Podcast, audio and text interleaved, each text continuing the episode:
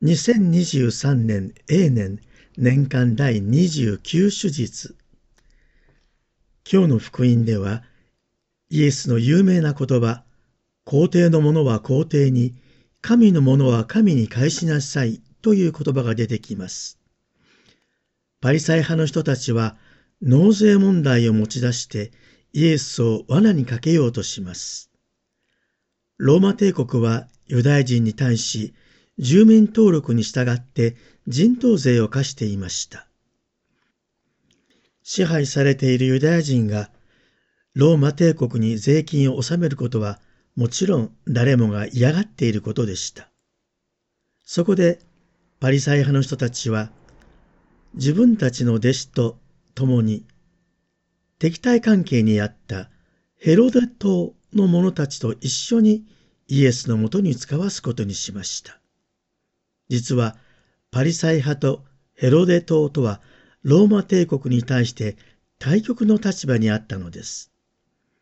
ヘロデ島とは宗教的なグループではなく政治的な一派です。ローマ帝国の庇護を受けるヘロデ王家を支持し、恩恵を受けていたので、ローマ帝国への税金を納めることにあまり抵抗がありませんでした。一方、パリサイ派は宗教のグループであり、熱狂的な愛国主義者でもあり、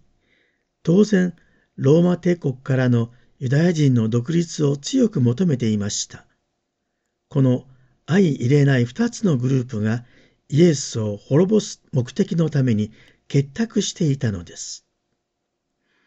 これら二つのグループから使わされた人たちは、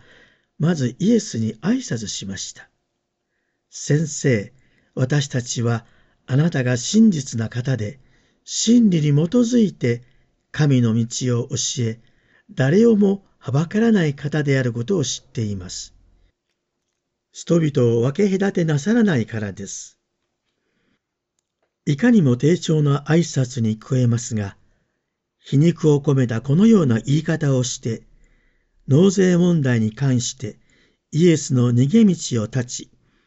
この問いに答えざるを得ないようにしているのです。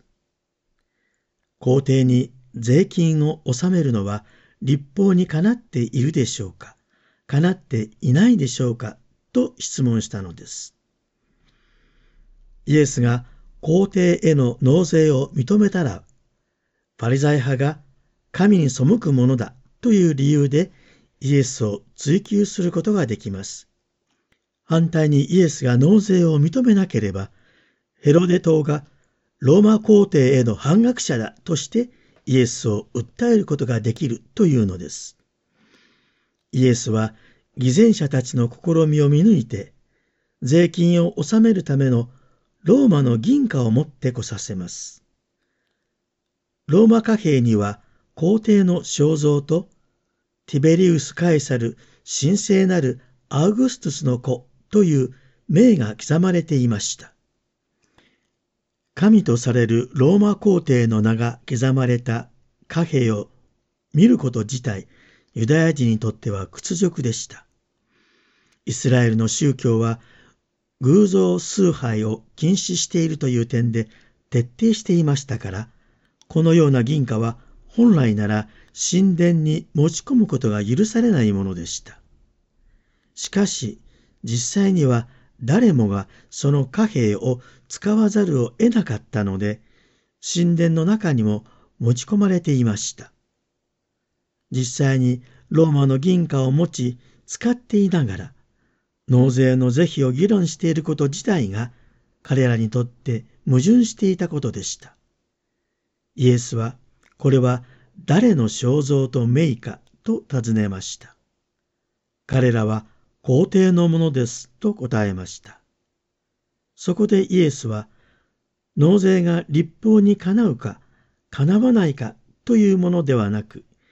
皇帝のものは皇帝に、神のものは神に返しなさいと答えたのでした。もしイエスが、皇帝のものは皇帝に返せとだけ言ったのであれば、単純に皇帝への納税を認めたことになりますが、神のものは神に返しなさいと付け加えられたことで、ヘロデ島の人たちもパリサイ派の人たちにも偏ることのない答えとなったのです。では、この神のものとは一体どういうことでしょうか神のものなら、神の肖像、似姿が刻まれているはずです。では、神の像はどこに刻まれているのでしょうか？それは私たち一人一人の人間に刻まれているのです。旧約聖書の創世記に、神はご自分にかたどって人を創造されたとあるからです。神が天地を創造され、その最後に人間を神にかたどり、神に似せて作られたのです。人間はすべて神のものなのです。私たちの心には神の像が刻まれているので、皇帝の像が刻まれた貨幣は、皇帝に返せばよいが、神の像が刻まれた人間は、神に帰属するものであり、神以外の何者にも侵されてはならないものなのです。イエスはここで、神のものと皇帝のものという二つの領域を分けるということを教えているのではありません。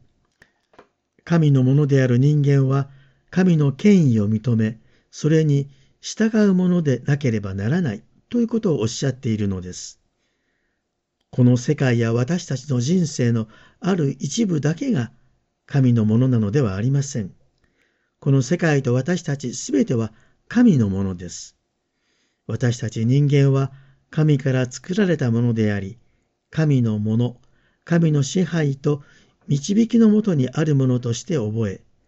自分のものではないということを認めることが必要なのです。イエスはファリザイ派の人を偽善者と呼び、偽りの信仰と矛盾した態度を明らかにされます。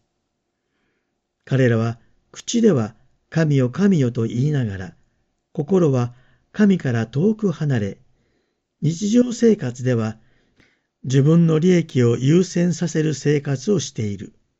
それが証拠に、ローマ皇帝の像が刻まれた貨幣であろうと平気で使っているのに、納税が問題になる時だけ信仰を持ち出すのです。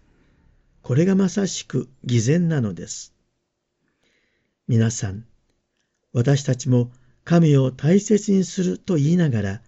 世の中の価値観で生活するという二重の態度があります。